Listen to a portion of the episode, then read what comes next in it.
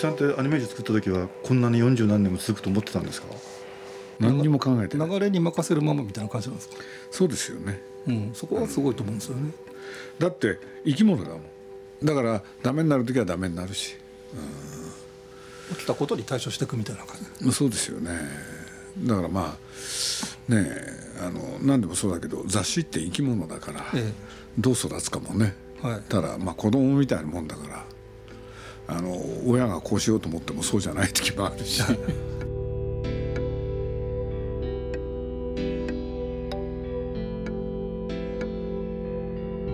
鈴木敏夫のジブリ汗まみれ今週は5月5日まで東京松屋銀座8階イベントスクエアにて開催中のアニメージュとジブリ展についてお送りしますこの展示会は鈴木さんが編集した1989年11月号までの12年弱にわたるアニメージュをもとに本書を作る上で確立していった鈴木さんのプロデュース術編集者としての仕事に着目。機動戦士ガンダムを軸としたアニメブーム風の谷のナウシカの成功そしてスタジオジブリ誕生と天空の城ラピュタ制作までを振り返ります。出演は日本のアニメ特撮研究家の氷川隆介さん。スタジオジブリの高橋望さん。そして鈴木さんです。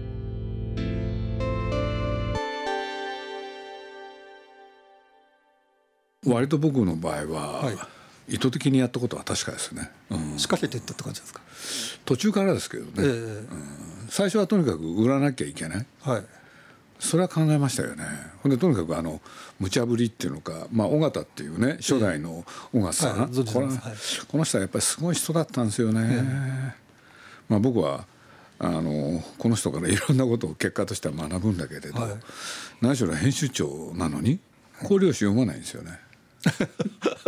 普通普通は編集長がサインに入れたり反抗してしないんです赤量 ですよね。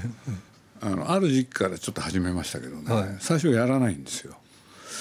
俺で出来上がった雑誌を読んでそれで意見言う人、はい、これはまあ勉強になったですね僕は。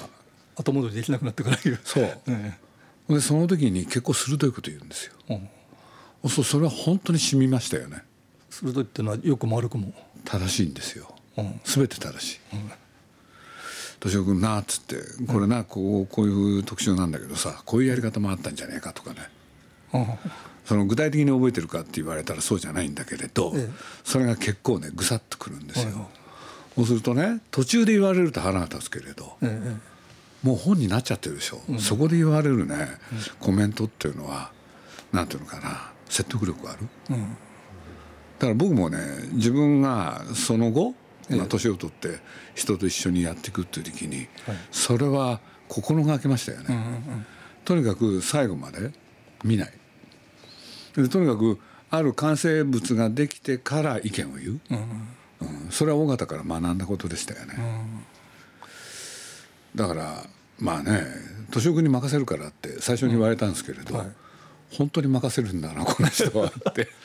あでもケツだけはちゃんと拭くみたいな感じそう。責任を取りますよそうなんですよ、うん、それはすごかったですね、うん、でもそういう人って実は、ええ、その後いろんな人に出会ったし出会ったけれどいないですよね、うん、うん、本当にね自分でケツを拭いてくれる、はい、うん。アニメージュそのものにちょっと関係ないことだけれど、まあ、こういうことがあったわけですよ。僕はまあアニメージュっていうのはおかげでまあ、売れることによって、ええ、世間の注目も浴びて売れることによって何て言うんだろう。まあ忙しくなるわけですよね。はい、そしたらね当然その忙しいわけでそしたら何て言うんですかね会社のいろんな会議に引っ張り出される、うん、である時にね数えてみたら20個。一週間にとかですか？いや月ですけど、ね、月はい、うん、でも月に 20, 20 個全部毎日ですね。でも月に20個っていうと1回2時間でしょ、うん、それ真面目にやってるとね仕事できないんですよね、うん、それで僕ねあの辞めたんですよ、うん、全て出るの一茶合祭はい。これでそうなった時にある時まあ役員会でそれが問題になったらしいんですよね、はい。まあ、簡単に言うと鈴木がねまあ、いろんなあの会議ってみんなあの、ね、総務がね、ええ。出欠表なんか取ってたから、あはい。そうするとどうもこの敏夫がね一つも出てないと、その上司として「尾形君君はどう思うんだね」って言われた時に尾形はなんと、うん。他の人から聞くんですけれど「敏夫は仕事してますので」って言ったらしいんですよ。かっこいい。これなかなか言えないですよかっこいい。ねれで役員会が紛糾するんですよ、うんうんつまり本当にね身を挺して僕を守ってくれた、素晴らしいですね。これで後にねそんなこと小川さんあったんですね。すいませんって言って僕謝ったんですよ、で今度から少し考えますからって言ったらいいよって。今まで通りでって、えっ？てそれは本当忘れないですよね、だからそういう人に出会えたのははい。やっぱり僕にとってはむちゃくちゃ大きかった、こんな人がいるんだと思って。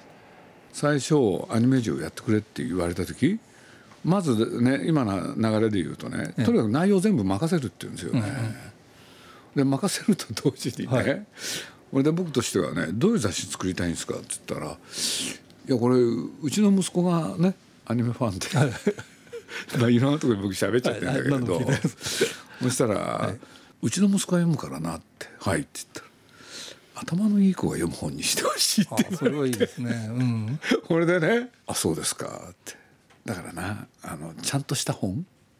で頭のいい子が読む本ってなんだろうってやっぱ考えたんですよね僕、で考えて僕が出した結論は本当のことを書いちゃう。ああの実を言うとこの一番最初にねそれを自覚的にやったのがね、何しろ宇宙戦艦ヤマトはい。が流行ってる時にあの1978年あの今のアニメージュってのは発刊するわけでしょ？はい。これで今のね何て言うんだろう売れると同時に、まあ、何しろ宇宙戦艦ヤマトすごい人気だったから、はい。そしたらまあ今の「さらば宇宙戦艦ヤマト」あはい続編ですね。うん、それをまあ特集で扱う、と同時に、まあ、西崎さんっていうプロデューサーがいて喋、ってるわけですよね、最後の大和だって言って、ところがね聞こえてきたわけですよ、はい。どうもテレビで「大和2」っていうのを作ってるらしいと。ね。そうすると僕これね、どうしたらいいんだろうなって悩むわけですよ、悩みますよね。そうですね。ねえ。最後だ最後だって盛り上げて。そう。これで僕ね西崎さんにインタビューするんですよ。はい。僕聞いたんですけれど2を作ってるんですってって言ったら、はい。そうだって言うんです、それみんなを騙すことにならないですかって、そこが問題なんだって言うんですよ、本人も悩んでると。俺ね僕聞いたんですよ。いやまあだいぶね映画の方もできてこれで終わると当然この「大和2」は扱わなきゃいけない。はい。俺の時にね「西崎さんなんて言うんですか?」そしたらね「そこだ」って言うんですよ、お前考えてくんないか？って言われて振られてこれ本当にそうなんですよ。ほんで僕ねびっくりしてね、はい。無茶ぶり、はい。無茶ぶりだけどこのおじさん面白いなと思ったんですまあねそういう人ですよね。そう、うん。これでこれで、まあ、実を言うとね僕ね考えて、はい。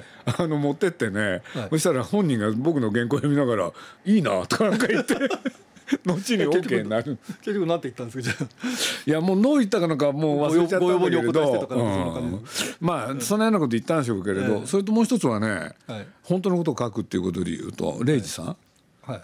これでヤマトがね2が始まるにあたってね、ええ改造をされるとかっていう、はいあのー歌い文句だったんですよ、はい。で宣伝でなんか一生懸命やってるんですよね、えで僕レイさんに聞いたんですよ「なんかヤマトなんか変えるんですって」って言って改造でって言ったら、そしたらレイさんがね「いや大したことないよ」って言ったんですよ。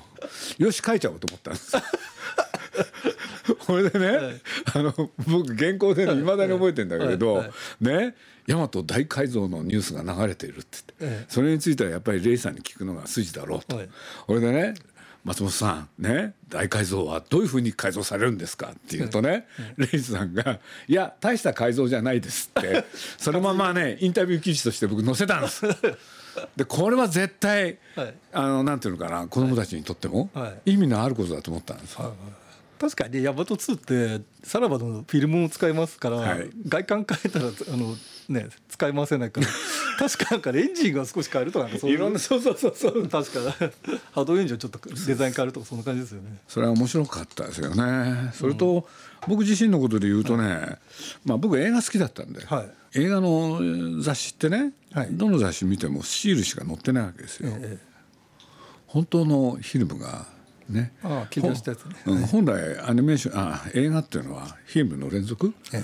それがなんでスチールだけなのか、ほんでその芝居っていうのか動き、はい。そこにあの迫れないかなっていうのはどっかにあったですよね。でそれをなんかやっていく中で、まあ、みんなと話し合いながらだけれど実現できた、はい。それは楽しかったですね。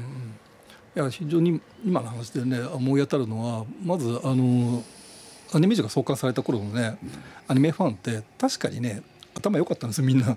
なぜならばあのどういうんですかね要するにまだアニメがブームじゃないのでそういう状況の中で勉強とかほったらかして何かこれにあるって気づく人はそれなりにやっぱり感度が高いかそれなりのなんか理理論理論とか理屈とか言語化できないけど興味を持ってるみたいなね。じゃあ尾形が言った、うちの息子が読むから頭にいい子の読む本にしてくれっていう。のはまあそれは結構正解で。まんざら。いや、うんなるかほどね。センターを、ヌーベルバーグっていうのがね、ええ。アンドレ・バザンっていう人の、はい。ね、映画とは、はい。ねあのカイエルシネマ。ええそそこからヌーベルバーグっていうのがあそうですね。評論家っ出てきたて。いうかクリティークの果たした役割が大きいんですよね。そう。すると大げさなこと考えたですよね、はい。要するにこの雑誌を使ってそれに近いことできないかって。うん。だからそういうことで言うと企画の発表、はい。それをシナリオでもいい企画書でもいいしシナリオでもいいし漫画でもいい。アニメージュ初の作品だからそれで言うといろいろやってみたつもりなんだけれど、なかなか成功率は低い、と同時にだけどナウシカの時に僕はつくづあのものすごく忘れもしないのはだからナウシカのあの単行本、はい。僕はあれをねいろんな人に企画書だって言った渡してたんですよね、はいはい。漫画の単行本というか、はいはい。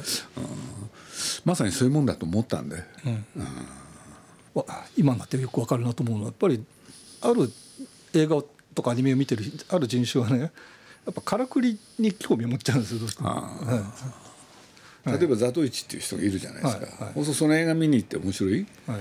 そしたら気づくんですよね、え要するに一瞬で3人切ってるとか、そうするとどういう順番で切るああれすごいですよね。しかもはい。時々それこそワンカットでしょ？はい。そうなんですよ。ああ興奮したんですよね、駒が飛んでるとしか思えない。ようなそうです。あれですもん。ところがその後いろんな人がね、ええ。ザトイチやるけれど、ええ。全部カットは割ってあるしね。うん。ワンカットで全部見せたのはしかも3人切るんですよね。ああいうのは好きだったですね。駒くりしたけどなんかこんな白いこういうのがあったりあるだけでみたいな。あれすごいですよね。捉えきれてないですよね24個はね、だから盾とかねそういうのはねやっぱ好きだったですね、だからいろんな映画の盾がどうやってやるのかとか,、だから自分がそういうことに興味があったからそういうのやったんでしょうね、うん。だからまあ連載企画でね、はい。あのいいシーン見つけたとかはいそうですね。いいキャラとかいろいろあったんですけれど。ええ池田健翔さんたちの、はい、徳龍シャラさん中特に村丸さん。特にシーンが興味あったですよね、うん。僕本当あれ本当にいい加減なタイあれタイトルもへったくれもないんですよね。あれタイトルは鈴木さんつけたんですか？もう本当にいい加減でしょ、あのねいろんなこと迷わないのよ俺。いいシーン見つけたって。そのその場の。いいキャラいいメカっつって。だから初期のアニメージュ、みんなが迷ってる時にねポンポンポンポンね迷わずにねいろんな細かいタイトル全部つけてったんですよ、あれ僕の記憶に間違いなければ「マイアニメージュ」とかね。はいはい。いいシーン見つけたはいいタイトルですね。でも考えないからだよね、うんで考えてる暇もなかったし、うん。それは前からよくやってたな、池田さんが最終回で、はい。池田さんがそのいいいいシーン見つけた最終,、はい。最終回で。今回でこの連載終わりだ終わりだけどこれからはファンの皆さんがね自分たちのいいシーンを見見つけてほしいって言って終わってたよかったですね。非常によかったよ、アニメージュってねす全てを言ってますよね。いいシーン見つけたってのはね。そういう雑誌ですよねきっとね。やっぱりだってそれがさ結局は今のカナダ以降の？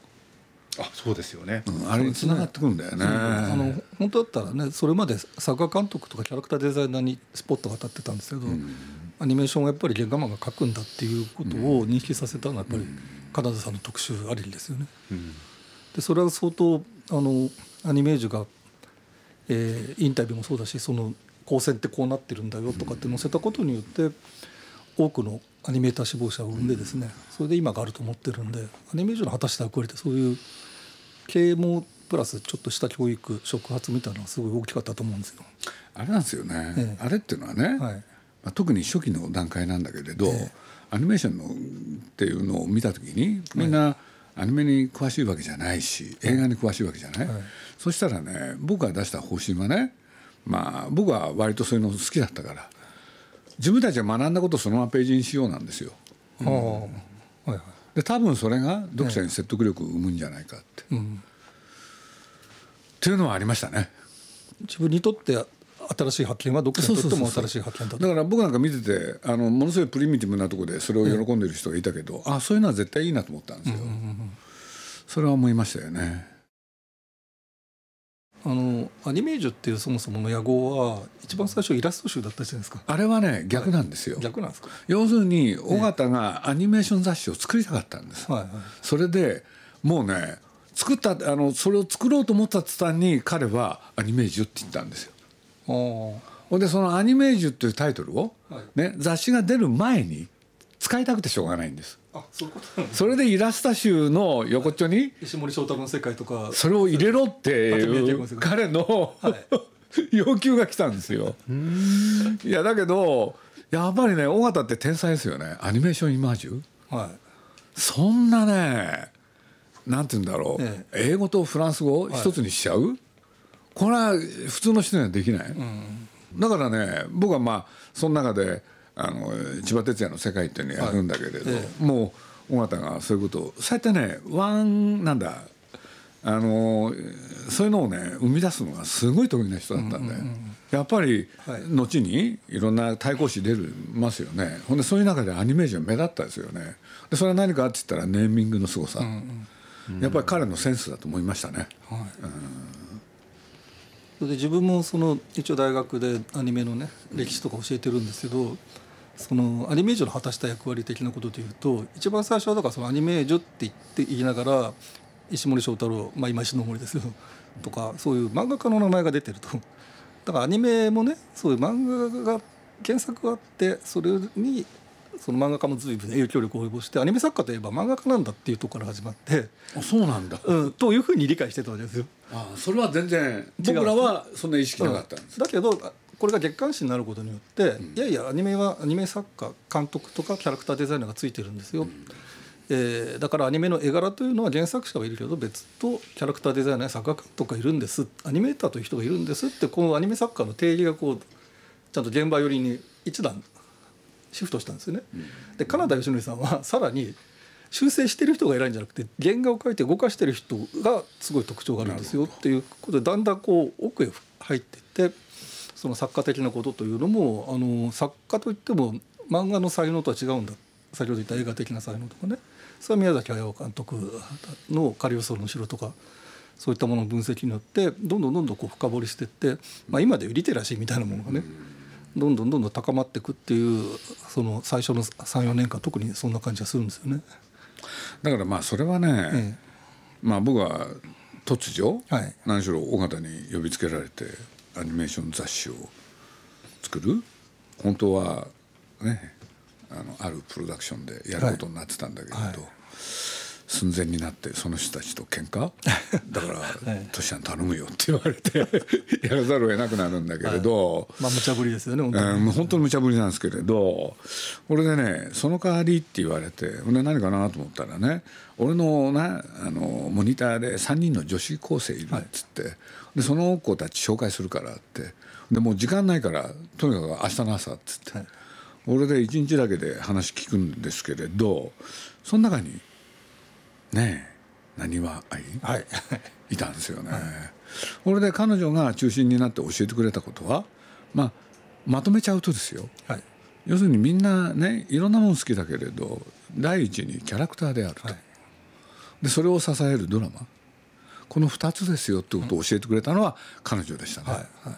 そうするとね僕は話聞きながら頭の中で想定した雑誌はねその昔あったんだけれどあの集英社だったら明星、はい。マガジンハウスだったら、えー平凡、そうすると芸能雑誌のアニメ版を作る、それが売る秘訣だなと思ったんですよ。最初は本当にそれですよね。はで芸能人が相手だったらその人たちは人間だから話せばいい。はい。ところがねはあの絵で描いたものはその人が喋るわけじゃないから、そしたらその絵を描いた人、および、はい。そのドラマの方をやった演出家の二人の話聞けばっていうのが本当のスタートですよね。えまず絵描き、はい。でそういうことで言うと当然キャラクターを作る人がいてって、はい。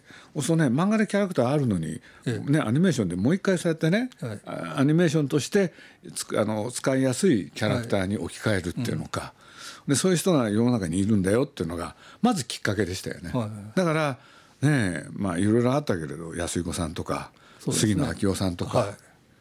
スターアニメーターの時代ですね。そうですね、そういう人たちに光を当ててったですよね。それと組む演出家っていうのがいるっていう、うん。それは富野さんとか。そうですね。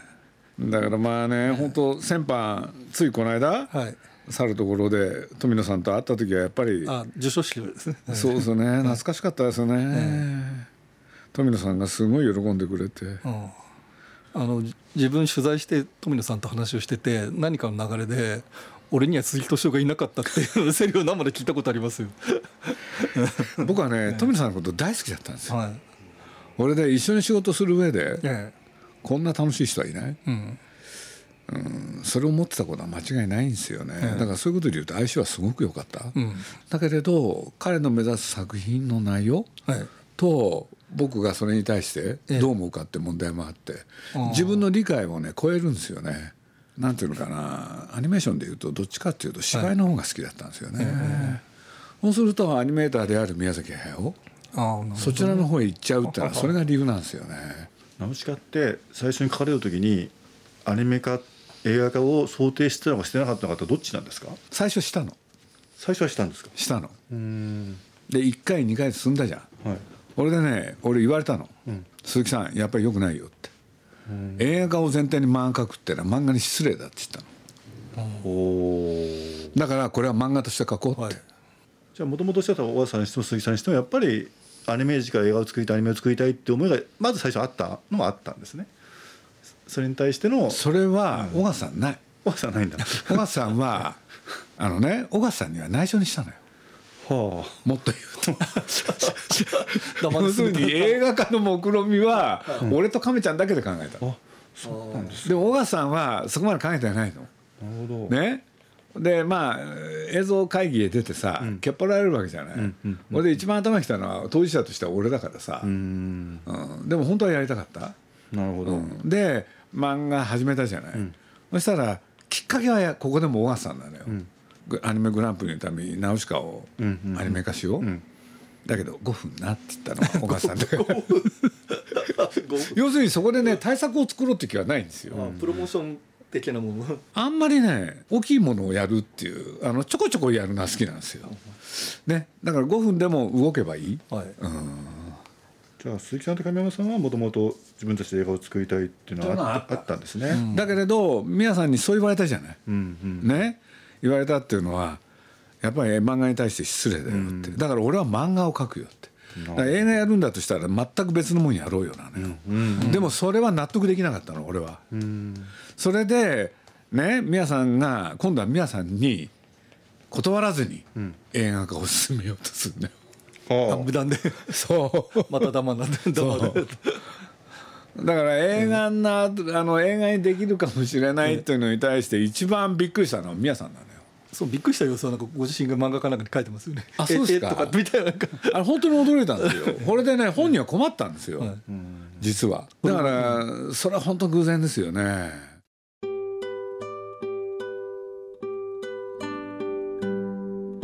アニメージュとジブリ展についてのお話いかがだったでしょうか？風の谷のナウシカのセル画など200点以上が展示されるアニメージュとジブリ展は東京松屋銀座8階イベントスクエアで5月5日まで開催中です。ぜひ足を運んでみてください。来週もお楽しみに。